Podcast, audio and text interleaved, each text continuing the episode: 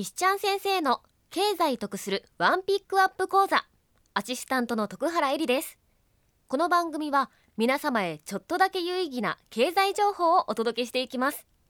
わかりやすく解説していただくのはワールドアイコーポレーションの石ちゃん先生こと石田正史さんです。よろしくお願いします。よろしくお願いします。さあ先生今週は必要経費のお話です。はい。前回に続いて今回も確定申告に関するお話です。はい徳原くん基本的なことですが課税って何に対して行われると理解していますか？え？収入に対してですよね。はいそう思いがちですが実は全く違うんです。え？ー、実は課税は実際の収入から一定の金額を差し引かれた後の金額に対してされます。差し引かれる金額のことを控除、うん。実際に課税される金額のことを所得と言います。なるほど控除とか所得とか聞いたことはあったんですがそういう意味だったんですね。そうなんです。つまり収入が高くても控除額が大きく所得が少なくなると課税額は小さくなるということです。なるほど。サラリーマンの方は給与所得控除と所得控除というものがあり控除される金額が一定の条件で決まっています。うん。2018年度の税制改正により年収条件によっては増税となってくる場合もあるんです。えー、そうなんですかじゃあ何か対策とかはあるんですか？特定支出控除というものがあります。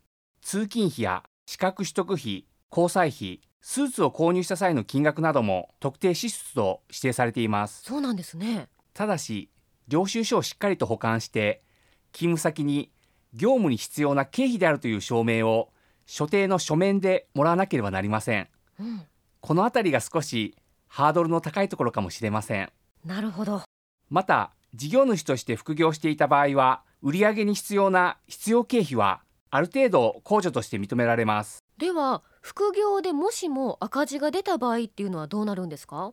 はい。赤字が出た場合は本業の黒字の所得と合算して税金が還付される場合があります。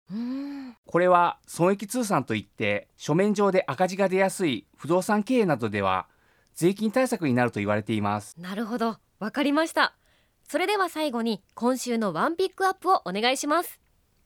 収入を上げると必ずついてくる税金の問題。正しく理解することで大きな得が生まれます。マンション経営が好き。大阪市北区のワールドアイコーポレーションはこだわりのサービスと人材であなたの不動産投資資産運営を全面サポート。詳しくはワールドアイで検索。石ちゃん先生来週もちょっとだけお得な経済情報お願いします。お任せください。